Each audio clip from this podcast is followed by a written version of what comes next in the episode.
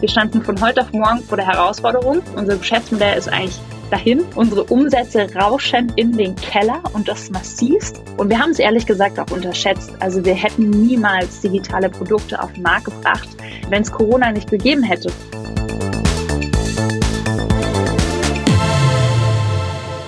Zusammen, ich bin Sarah Heuberger, ich bin Redakteurin bei Gründerszene und wie euch vielleicht schon aufgefallen ist, haben wir unserem Podcast mit einem neuen Logo ein bisschen frischen Anstrich gegeben. Ansonsten hat sich aber nicht so viel verändert, denn wir konzentrieren uns bei So geht Startup weiter auf unser Kerngeschäft, nämlich Gründergeschichten. Wir sprechen mit Gründerinnen und Gründern, Investorinnen und Investoren über ihren Weg in die Szene, über ihre bisherigen Höhen und Tiefen, über ihre Learnings und natürlich ihre besten Tipps für andere Startup-Begeisterte. Und davon hat mein heutiger Gast, die Artnet-Gründerin Amy Carstensen, auch einige parat. Zum Beispiel nämlich, was man tut, wenn einem wegen einer globalen Pandemie von einem Tag auf den anderen auf einmal die Geschäftsgrundlage entzogen wird und man sich ganz schnell was anderes ausdenken muss. So ist es nämlich ihr gegangen und ihrem Startup Artnight. Wer das nicht kennt, das ist eine Plattform, über die Workshops vermittelt werden. Angefangen hat das 2016 mal mit Malkursen. Mittlerweile sind auch andere Formate dazugekommen. Aber alle Events sind eben zutiefst analog und das ist eigentlich auch mal das, was Art Night so ausgemacht hat, sagt Amy zumindest. Bis eben Corona kam und dann musste sie von heute auf morgen alles umbauen und die Events online veranstalten. Und über diese Zeit spricht Amy ganz ehrlich und erzählt auch davon, wie sie überhaupt zum Gründen gekommen ist und wie das alles so angefangen hat bei Art Night.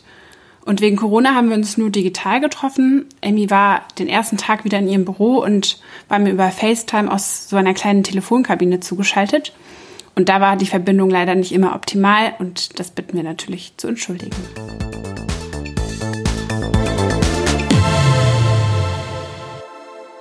Amy, wie waren denn die letzten Wochen so für dich? Ja, also für mich persönlich war es, hat es mir einfach wieder gezeigt, dass auch wenn man immer wieder denkt als Gründer, irgendwann mal wird es ruhiger ähm, oder man hat alles so in place, dann kommt wieder von extern irgendein Faktor, der einen da wieder rausreißt und das war wieder eine gute Selbsterkenntnis. Es wird, glaube ich, nie ruhiger. Es passieren immer unvorhersehbare Dinge, ähm, genauso wie es jetzt eben auch mit, mit Corona passiert ist. Mhm.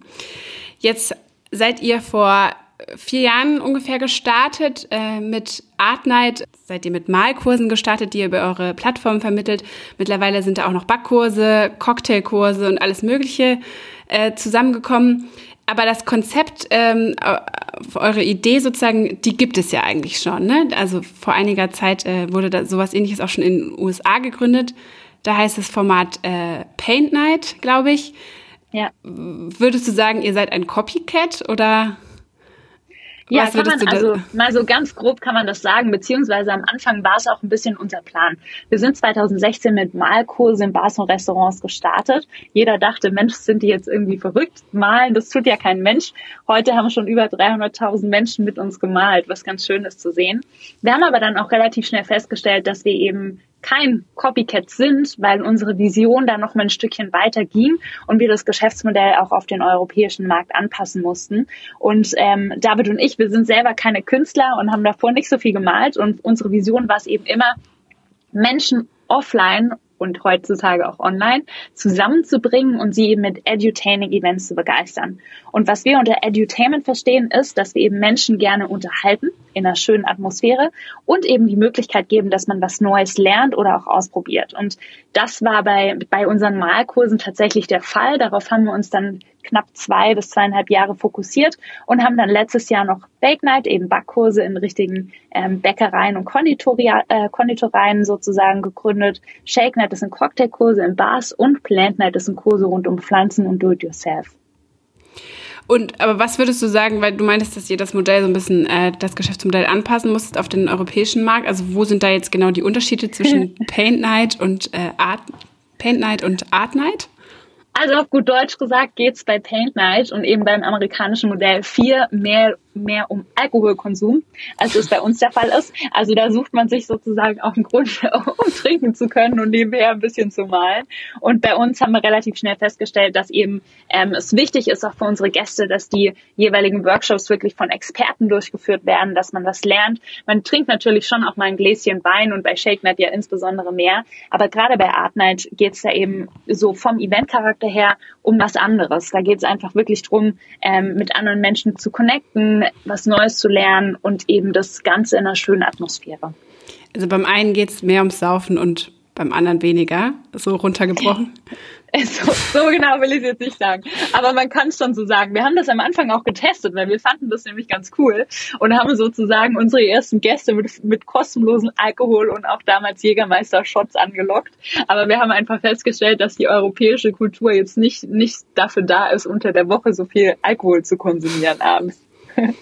Okay, interessant. Hätte ich jetzt, wenn man sich jetzt in Berlin umschaut, äh, würde man das jetzt nicht unbedingt denken. ja, aber wir fanden es auch im Endeffekt, also wir haben natürlich viel getestet, wir haben uns angeguckt, wie machen die Amerikaner das. Es gibt das ganze Konzept Social Painting, gab es nicht nur in den USA, sondern auch schon in Australien und Co. Und wir haben uns einfach angeguckt, ähm, was es eben in Deutschland oder auch in Europa für Alternativen zum Beispiel zur Volkshochschule gibt. Und da gab es nicht so viel Angebot und da hat sich Malen eben sehr gut angeboten, weil Malen auch was ist, wo man eben kreativ sein sein kann. Es ist komplett subjektiv, nicht wertend ähm, und wo man einfach mal wieder frei was schaffen kann. Mhm. Also wenn jetzt jemand zu, ihr, zu euch sagt, ihr seid eine Copycat, dann nimmst du das jetzt nicht irgendwie, das ist ja eher so negativ konnotiert normalerweise, aber für dich ist das jetzt nicht so ein, ein Vorwurf oder so. Nee, ich finde, es kommt auch immer wieder drauf an, was man draus macht. Also wenn man sich Inspiration holt und dann sozusagen jeweilige Geschäftsmodelle, die sich in anderen Ländern schon etabliert haben, sozusagen für den eigenen Markt oder auch für mehrere Märkte anpasst und ausbaut, dann, ähm, dann finde ich das, finde ich das durchaus in Ordnung. Was ich schon ein bisschen schwierig finde, wenn es um Copycats geht, ist, wenn eben Markenidentitäten auch komplett kopiert werden und da keine eigene Vision dahinter steckt, sondern einfach eins zu eins, was ein anderer macht, kopiert wird. Da bin ich kein großer Fan davon, weil ich glaube auch nicht, dass man dadurch erfolgreich werden kann. Aber wenn man sich eben erfolgreiche Geschäftsmodelle anguckt und diese adaptiert, dann finde ich, kann man durchaus sagen, ist es eine Kopie wert. War das denn bei euch auch so, dass ihr wirklich auch das, äh, das amerikanische Vorbild hattet, als ihr überlegt überlegt habt, sowas ähnliches in, in Deutschland zu starten? Also war das ja, eure Inspiration? Man, ja. ja.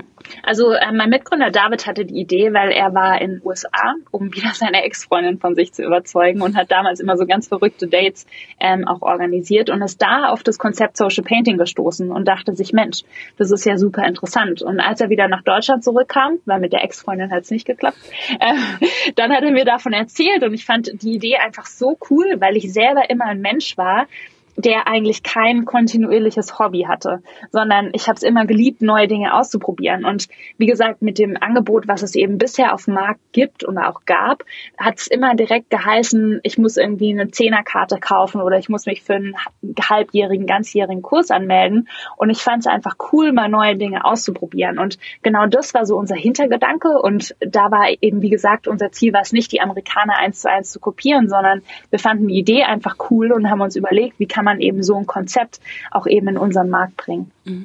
Das musste man dann aber nicht irgendwie lizenzieren oder sowas. War das irgendwie geschützt?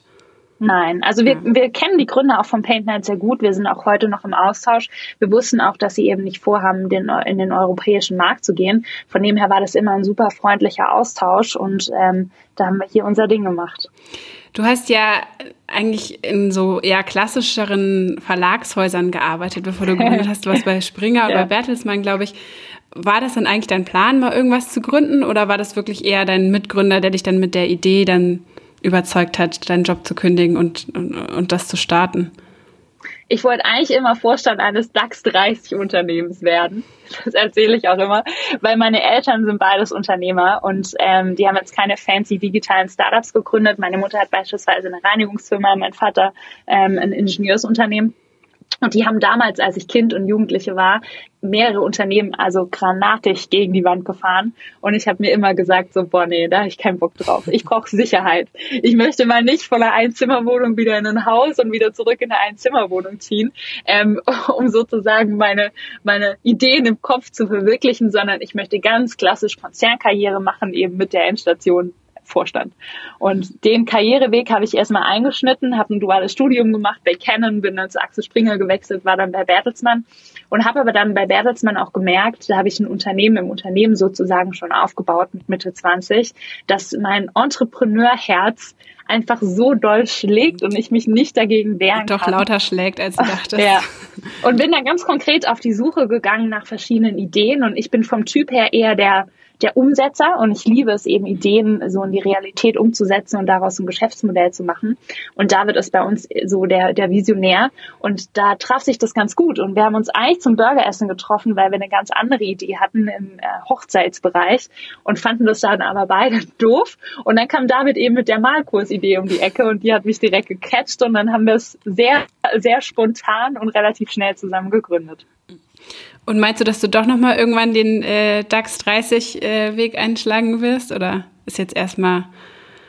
Ja, ich glaube, sag niemals nie. Also im Moment bin ich sehr glücklich, Unternehmerin zu sein. Ich kann mir auch ehrlich gesagt nichts anderes mehr vorstellen. Ähm, aber es kommt immer darauf an, in welcher Lebenssituation man ist. Und ich finde es immer ich finde es immer nicht so gut, wenn man das eine oder das andere verteufelt und sagt so, boah, Großkonzern, schrecklich oder mittelständisches Unternehmen könnte ich mir nie vorstellen oder gründen könnte ich mir nie vorstellen, mhm. sondern dass man sich das einfach offen hält und einfach schaut, worauf man gerade Bock hat, woraus man so die, die meiste Energie zieht, dass man so im Flow ist und mhm. was es bei mir in ein paar Jahren sein wird. Ähm, ich hoffe immer noch Unternehmerin hier mit Artnet, ShakeNet, BakeNet, Planner, doch viel mehr, aber you never know. Und dem gegenüber wäre ich ganz offen. Ja.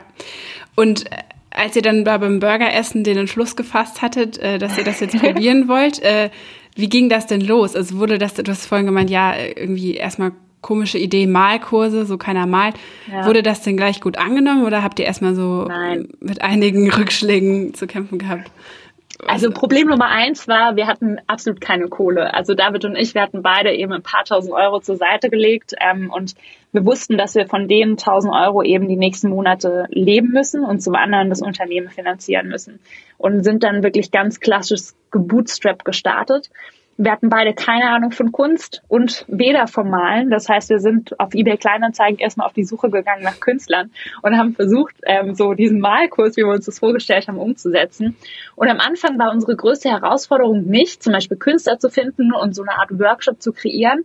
Locations haben wir auch relativ schnell gefunden, aber Marketing war wirklich was, das war, ähm, das war eine riesen Herausforderung, weil das Konzept kannte niemand. Also als man damals noch gesagt hat, hey, lass uns mal irgendwie zum, bei einer Art Night oder zum Malen treffen in einer Bar oder einem Restaurant, dann musste man erstmal in einer gefühlt zehn Sätzen den Leuten erklären, was das ist. So, ein lokaler Künstler ist vor Ort, es ist alles aufbereitet, sieht aus wie ein Drei-Gänge-Menü, nur du hast kein Teller und Besteck vor dir, sondern eine Leinwand, Staffelei und Farbe und Pinsel. Und der Künstler zeigt dir dann eben innerhalb von zwei bis zweieinhalb Stunden in einer Gruppengröße von 25 Leuten, wie du dein eigenes Kunstwerk auf Leinwand malst. So. Ist jetzt nicht so der richtige Elevator-Pitch, ne? So, oder äh, ja, sehr lange das war auf, viel zu kompliziert, weil, ja. weil Malkurse in Bars und Restaurants darunter konnte sich kein Mensch was vorstellen. Und ähm, das heißt, das hat eine Weile gedauert, bis wir so für uns den richtigen fünf Sätze Pitch äh, hatten, dass die Leute verstanden haben, um was es geht und eben auch die ersten Teilnehmer ähm, zu begeistern. Und David und ich, wir haben wirklich alles gemacht. Also wir waren in U-Bahnhöfen und haben Flyer verteilt. Wir standen an Weihnachtsmärkten und haben versucht, Geschenkboxen zu verkaufen. Und wenn wir mal eine Box verkauft haben, dann war das so unser Highlight of the day. Ähm, und haben einfach ganz, ganz viel ausprobiert, weil wir hatten natürlich am Anfang auch nicht massig Geld, zum Beispiel für Performance Marketing. Und das, was für uns immer am wichtigsten war, und das kann ich wirklich jedem einfach nur raten, war das Produkt an sich. Also wir haben ähm, eben versucht, relativ viel Teilnehmer, auch kostenlos teilweise am Anfang dazu zu holen, um einfach Feedback zu bekommen. Und das Wertvollste, was war, war, dass einfach das Erlebnis und das Event an sich so cool war, dass die Leute es dann weitererzählt haben, dass sie Fotos gepostet haben und Co. Und ähm, da ist Product wirklich das Aller, Allerwichtigste und auch Fokus. Wir haben am Anfang gesagt, wir machen einfach Malkurse, Bars und Restaurants, maximal 25 Leute. In einer Stadt wahrscheinlich Motive. auch erstmal, ne? Genau, wir waren erst in einer Stadt, dann sind wir in noch zwei andere gegangen mit so ein bisschen anderen demografischen Merkmalen, um das eben zu testen und sich dann einfach darauf zu fokussieren und dabei auch zu bleiben. Und das ist ein Rat, den ich wirklich jedem mitgeben kann. Fokus, ganz gezielt Feedback einzuholen vom Kunden, ganz viel auch an echten Kunden testen und ähm, auch zuhören. Manchmal gefällt einem das Feedback nicht, aber man muss es auf jeden Fall sich zu Herzen nehmen. Das ist ein Rat, den ich jedem am Anfang mitgeben kann. Und dann würdest du sagen, also diese Mund-zu-Mund-Propaganda, also Te Teilnehmer, die das dann weiterempfehlen, über ihre eigenen Kanäle teilen, das war das, was am, am besten funktioniert hat, so marketingtechnisch, würdest du sagen? Definitiv. Das ist auch heute noch was, wo wir eben viele unsere Gäste begeistern können, weil uns das Produkt so am Herzen liegt und da wir das nach wie vor permanent weiterentwickeln. Und man muss sich halt bei uns vorstellen, ne, also man bestellt ja nicht einfach so ein paar Sneaker und wenn sie einem gefallen, gibt man die wieder zurück, sondern wenn unser Erlebnis doof ist, dann sind wir quasi dafür verantwortlich, dass jemand zwei oder zweieinhalb Stunden seines Lebens ein doofes Event gehabt hat. Und das wollen wir natürlich vermeiden und messen das auch seit Anfang an, um einfach ganz coole Erlebnisse, die jedem in Erinnerung bleiben, auch zu schaffen. Mhm. Und wie war das denn aus Investorensicht? Also du meintest, ihr seid mit sehr wenig Geld gestartet, dann habt ihr wahrscheinlich bald versucht, irgendwie Geld äh, zu raisen. Wie waren denn die Investoren von der Idee, Malkurse zu vermitteln, so begeistert oder wie war da die Reaktion? Ja, ich glaube, ich weiß nicht mehr, wie viel Klinken quasi David damals auch geputzt hat, ähm, weil er dafür verantwortlich war und da sozusagen auf Investorensuche gegangen ist. Ähm, was wir relativ schnell wussten, war, dass wir erstmal so ein Proof of Concept hinlegen müssen und dass wir sozusagen einen gewissen Umsatzbetrag erreichen müssen. Damals waren es für uns quasi nach drei, vier Monaten, haben wir uns das Ziel gesetzt, so 20.000 Euro Umsatz zu zwei zu machen pro Monat. Und als wir das dann geschafft haben, dann konnte man sozusagen auch die Investoren von dem Geschäftsmodell überzeugen. Da sind wir dann damals auf ähm, Angel-Suche gegangen und parallel waren wir beim Casting von Höhle der Löwen. Und ähm, da haben wir dann auch einen Deal mit Georg Kofler gemacht, aber zeitgleich auch noch mit anderen Business Angels. Und dann so circa nach einem halben Jahr eben unsere erste Finanzierungsrunde abgeschlossen. Da war es aber wichtig, dadurch, dass das Konzept so neu war, ähm, sozusagen da erstmal diesen Proof of Concept hinzulegen, weil alle dachten am Anfang, wir wollen eine Eventagentur machen, aber wir haben immer von Anfang an gesagt, wir sind eine Plattform und mhm. unsere Hauptkompetenz ist quasi das Erlebnis an sich, Tech und auch Marketing ähm, und wir agieren eben nicht wie eine Agentur und das muss man erstmal beweisen. 2017 war der ja bei DHDL. Das war ja, also ihr habt den erfolgreichen Deal mit äh, Georg Kofler abgeschlossen. Aber wahrscheinlich war es natürlich auch super einfach, weil ihr ja B2C seid, auch einfach um, um, um euren Namen bekannter zu machen und, und potenzielle neue Kunden zu, zu generieren, oder? Dafür Definitiv. war das doch sich super. Ja, also die Reichweite auch, die wir durch Höhle der Löwen generiert haben, die war für uns Gold wert. Ähm, insbesondere weil wir ja quasi einen längeren Beitrag Zeit hatten, Menschen zu erzählen, was unsere Idee ist. Und da ist es eben nicht so wie im Online-Marketing, dass man in einem Satz das komplett runterbrechen muss, sondern das war für den Start, war das wirklich perfekt. Und wir haben uns dann gedacht, oh, Fernsehen ist ja ganz spannend und haben dann auch uns weitere Dinge überlegt und das hat dann auch darin geendet, dass David zum Beispiel in einer Dating-Show war, weil wir einfach versucht haben, irgendwie Fernsehreichweite zu generieren und die Möglichkeit zu haben, unser Business zu pitchen, wo es geht. Und äh, aber er als Privatperson auf der Suche nach äh, einem Datingpartner. Ja. ja, richtig. Und hat Konnte was gebracht? Artnight auch ganz gut, äh, ganz gut weiterbringen. Also für Artnight schon, für, für, für seine persönliche so. Beziehung nicht so. Okay. Aber das ist ja ähm, voller Einsatz auf jeden Fall. Definitiv. Ähm, jetzt mittlerweile seid ihr ja, ich glaube, in fünf Ländern, also Deutschland, Österreich, Schweiz, wahrscheinlich Niederlande und was habe ich noch UK. vergessen? UK, okay. Und 84 Städte habe ich mir aufgeschrieben. Äh, das ist ja, wahrscheinlich hattet ihr weitere Länder geplant. Das ist jetzt wahrscheinlich erstmal durch Corona erstmal pausiert, oder? Die, die Expansion. Ja, wir haben jetzt dieses Jahr nicht vorgehabt, in weitere Länder zu gehen, weil wir eben auch letztes Jahr Shake Night, Bake Night und Plant Night gelauncht haben und ähm, weil wir eher uns im Moment und dieses Jahr auch sowieso darauf fokussieren wollten, das bestehende Angebot auszubauen. Insbesondere auch im Bereich Team-Events. Also wir haben schon seit Anfang an bei Art Night auch viele Team-Events angeboten und auch bei den bei Shake Night, Bake Night und Plant Night. Und das sind eben Konzepte, die wir da weiter ausbauen wollten. Und deswegen stand kein weiteres Land erstmal auf dem Plan. Mhm. Also B2B wäre das dann oder so Firmen, die dann ihre Events über euch laufen lassen sozusagen. Wie, wie, viel, wie viel Prozent macht das mittlerweile schon aus von eurem Umsatz? Kannst du das ungefähr Ja, also ich kann es jetzt erstmal bei Artnet sind so circa 30 Prozent, bei den anderen Verticals mehr. Bei ShakeNet ist es quasi in Corona-Zeiten einer der Bestseller bei uns. Also wir haben jetzt im letzten Monat alleine schon 46 digitale ShakeNights durchgeführt, wo man eben über Zoom mit einem Bartender, ähm, der dann wirklich in seiner Bar steht und seinem Team oder eben Freunden Cocktails mixt und sich dann zu Hause jeweils dann äh, so ein bisschen betüdelt und aber richtig gute Cocktails auch macht und lernt. Und das funktioniert sehr gut. Mhm. Aber bisher hattet ihr das ja noch gar nicht, äh, noch gar nicht online gehabt. Also jetzt hat es ja sozusagen erstmal Corona gebraucht, damit das passiert ist. Warum ja. habt ihr das nicht schon vorher gemacht? Weil es uns ganz, ganz wichtig war, eben ähm, tatsächlich offline menschliche Kontakte untereinander zu schaffen. Und wir glauben auch nach wie vor, und deshalb freuen wir uns drauf, auch wenn, wenn Corona, sage ich mal, vorbei ist, dass echte soziale Interaktion immer noch nicht durch eine digitale Interaktion zu ersetzen ist. Das heißt, wenn ich jemand wirklich offline treffe, dann ist es vom Gefühl her und von der Bedürfnisbefriedigung, wenn man mal so nach Maslows Bedürfnispyramide geht, die wahrscheinlich einige kennen, ähm, ist soziale Interaktion einfach ein menschliches Bedürfnis. Und das zeigen auch Studien und Zahlen in den vergangenen Jahren, was eben auch Digitalisierung mit uns macht. Und zwar führt es insbesondere dazu, dass Menschen sich immer einsamer fühlen ähm, und dadurch eben auch krank werden. Also körperlich krank, aber auch psychisch krank. Und das war immer so ein wichtiger Aspekt, dass wir gesagt haben, wir wollen eben im, im Zeitalter der Digitalisierung mit Offline-Kontakten Menschen zusammenbringen.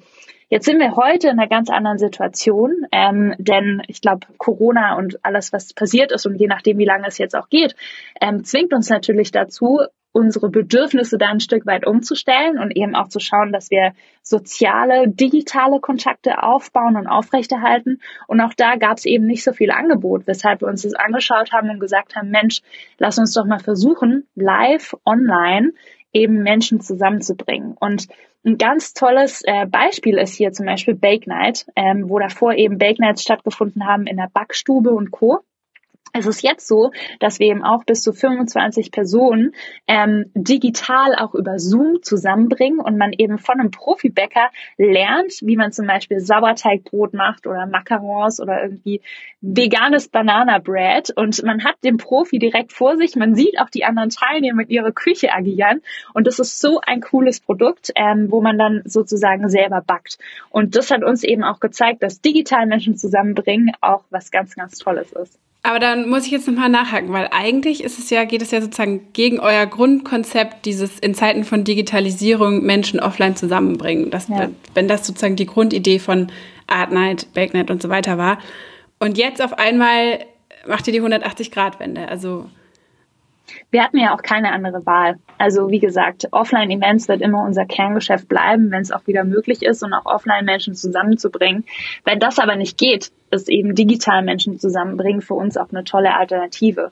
Und wir haben es ehrlich gesagt auch unterschätzt. Also wir hätten niemals digitale Produkte auf den Markt gebracht, wenn äh, es Corona nicht gegeben hätte. Das war ganz, ganz weit hinten in unserer Agenda. Und es hat uns eben auch gezeigt, dass, dass das auch cool sein kann. Und wie gesagt, auch bei, bei Bake Night als, als Beispiel, was ich gerade genannt habe, wo man einfach auch Kunden es ermöglicht, an Events teilzunehmen und diese Interaktion zu haben, die jetzt zum Beispiel nicht in urbanen Gebieten leben oder die zum Beispiel aufgrund von ihrer, von den Arbeitszeiten oder Kids nicht zu den Events können, wenn sie tatsächlich stattfinden, sondern man da durchaus flexibler ist. Und deswegen sind wir jetzt im Moment dabei, dass wir denken, so einige digitale Produkte werden wir parallel zu den Offline-Produkten auf jeden Fall aufrechterhalten. Mhm das war ja so Anfang März oder so, wo dann auf einmal, wo es so wirklich so Schlag auf Schlag ging, die Kontaktsperre und es wurde immer, ja. immer krasser von Tag zu Tag. Ähm, da wurde euch ja quasi dann über Nacht die Geschäftsgrundlage entzogen.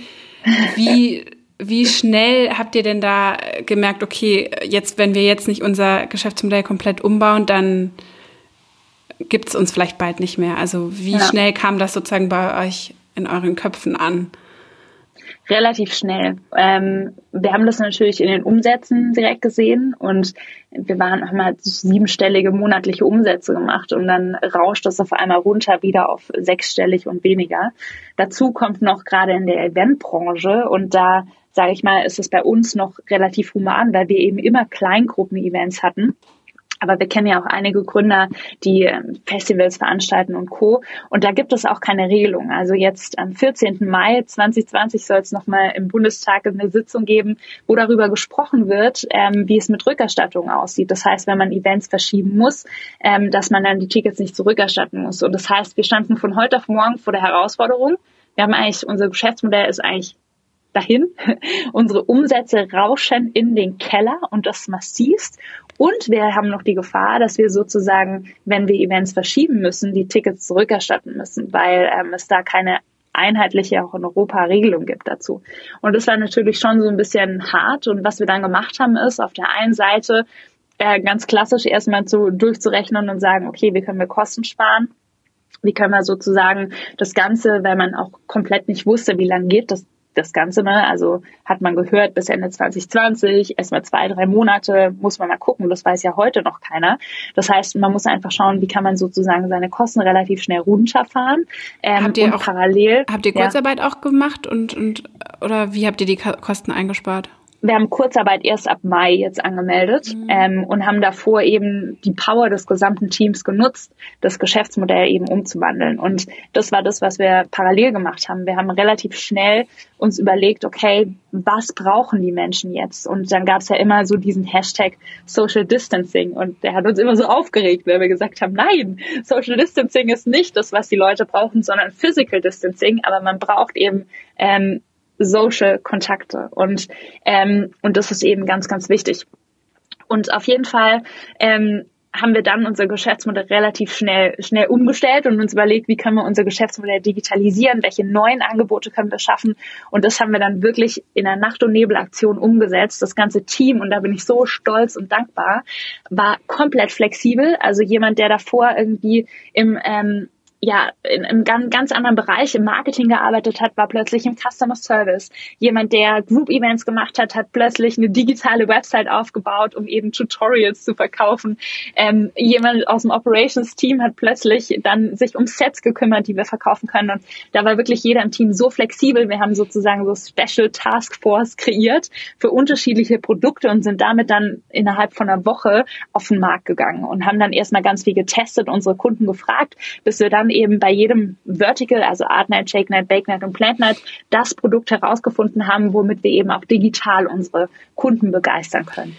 Und was hat sich jetzt so konkret geändert im Produkt, außer dass es jetzt halt über Zoom ist und nicht mehr im, im Real Life sozusagen? Also ja. Also gibt es noch irgendwelche anderen Anpassungen, die ihr vornehmen musstet? Ja, und zwar, also ich habe ja schon vorhin euch schon vorgewarnt, dass unser Geschäftsmodell nicht in einem Satz zu erklären ist. ähm, deshalb gehe ich das einmal ganz kurz durch. Was wir bei Artnet und bei PlantNet gemacht haben, ist, dass wir eben ähm, Sets geschaffen haben. Das heißt, man kann sich sozusagen sein Artnight-Mal-Set mit 2K-Rahmen, Staffelei, Pinselfarbe nach Hause bestellen. Bei PlantNet haben wir das Ganze mit so Tiny Gardens, also so quasi kleiner Garten in einem Glas oder eben auch mit Makramee gemacht, ähm, was man online eben bestellen kann, um zu Hause kreativ aktiv zu werden. Das dann gepaart mit Tutorials, also Videokursen, ähm, wo man eben sieht, von Künstlern angeleitet oder eben von Workshop-Hosts, wie das Ganze funktioniert, wie man das selber schaffen kann, ähm, so dass man eben zu Hause ganz privat und zeitunabhängig eine Artnet oder PlanNet erleben kann. Das haben wir da gemacht. Wir haben auch bei Artnet eben live online Art ähm, das heißt, wo wirklich über Zoom ne, man anderen mit anderen Menschen zusammen malt. Bei Bake Night ähm, sieht es ganz ähnlich aus. Da haben wir auch Back-Sets, ähm, wo man sozusagen dann zu Hause backen kann und sich alle Utensilien bestellen kann. Jetzt kommt auch bald noch ein richtig gutes Mehl dazu. Und man hat eben ähm, bei Bake Night insbesondere live online Bake Nights. Das heißt, wo man eben mit maximal 25 anderen Personen zusammen backt in seiner eigenen Küche. Da kann ähm, ich mir ähm, vorstellen, dass es ja eigentlich voll Sinn macht, ne? weil man dann, also man würde ja eh in seiner eigenen Küche zu Hause backen und dann hat man gleich schon also ja. da macht es irgendwie am meisten für mich Sinn.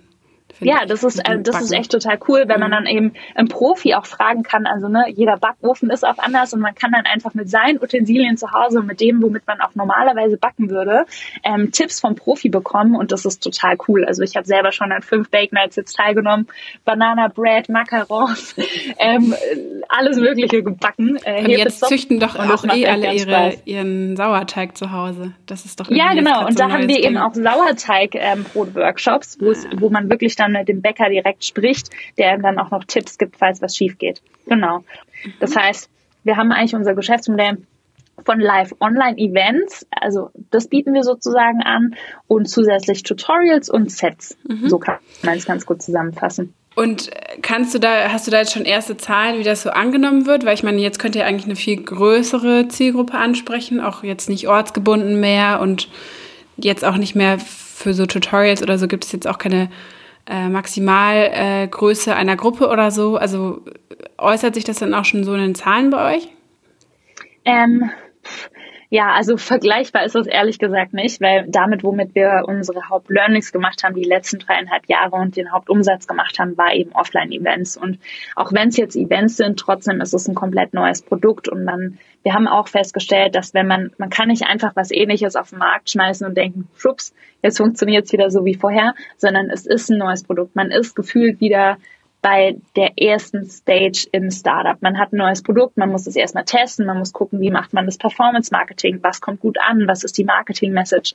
Und das ist schon eine Herausforderung. Die Produkte laufen sehr gut an ähm, und sind auch die letzten Monate ganz gut angelaufen, aber es ist trotzdem neu und wir müssen uns neu aufstellen. Das heißt, wir sind da noch lange nicht bei den Zahlen, bei denen wir waren. Ähm, wir haben immer viele Teilnehmer und bei Bake Night beispielsweise ist es auch so, dass wir eben jetzt ähm, ja schon über knapp 1000, also es sind so 925 oder so Live-Events schon gemacht haben. Und das ist natürlich cool, weil dadurch bringt man viele Menschen zusammen, aber es ist ehrlich gesagt nicht vergleichbar mit dem, was wir davor gemacht haben.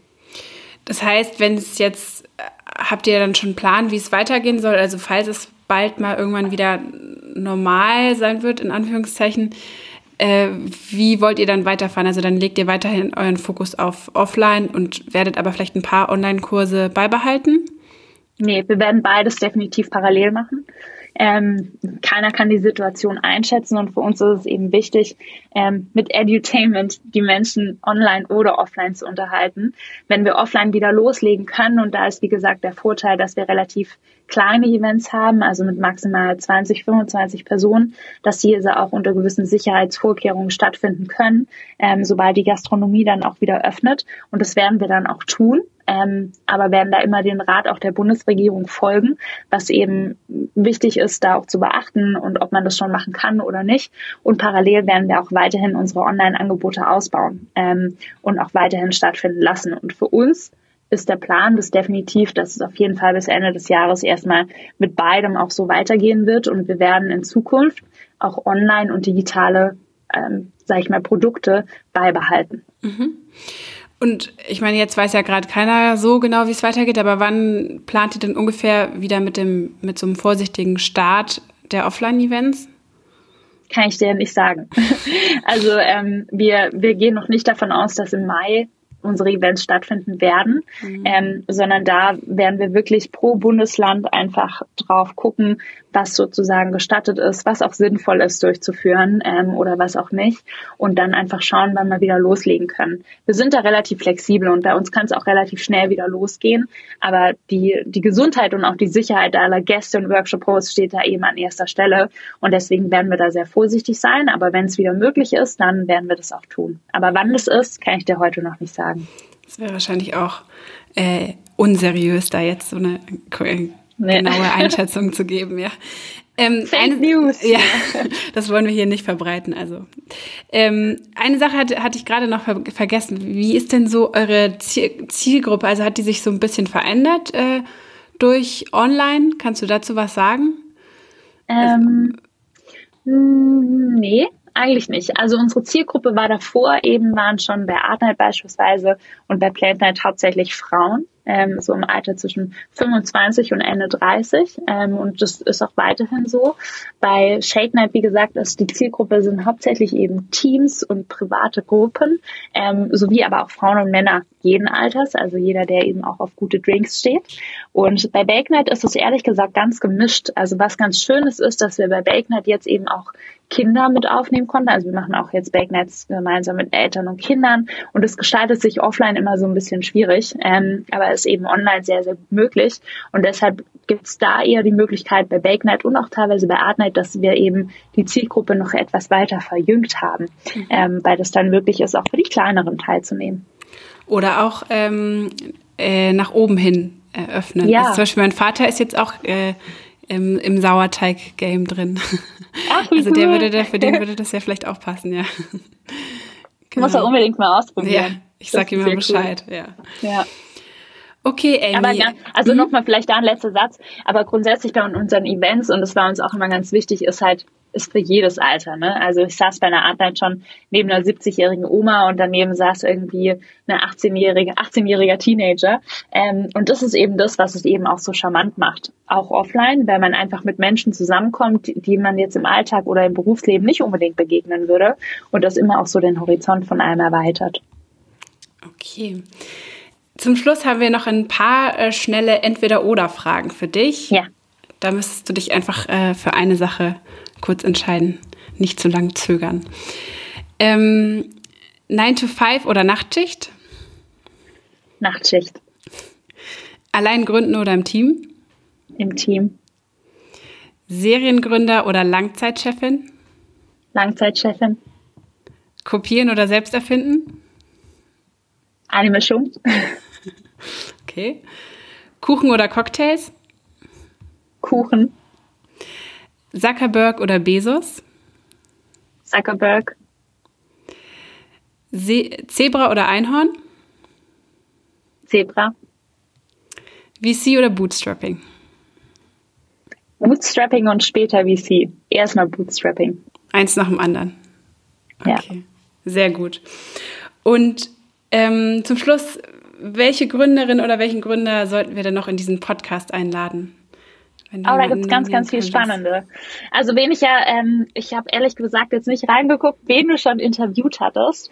Ähm, es gibt gerade so viele spannende Gründer, wen ich gerne, sehr gerne mag, ist auch eine gute Freundin von mir, ist zum Beispiel Kathi Ernst von Uschi. Die, die revolutionieren gerade. Äh, ach ja, okay. Dann, ähm, Aber ja, dann, ist ja eine gute, gute Kandidatin, fanden wir auch. ja, dann, ähm, oh, es gibt gerade echt relativ viel Spannendes. Muss ich mal nochmal nachdenken. Gib mir noch eine Sekunde.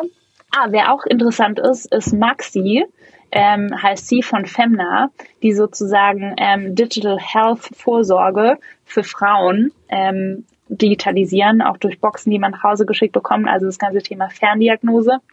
Das finde ich mega spannend ähm, und auch richtig cool.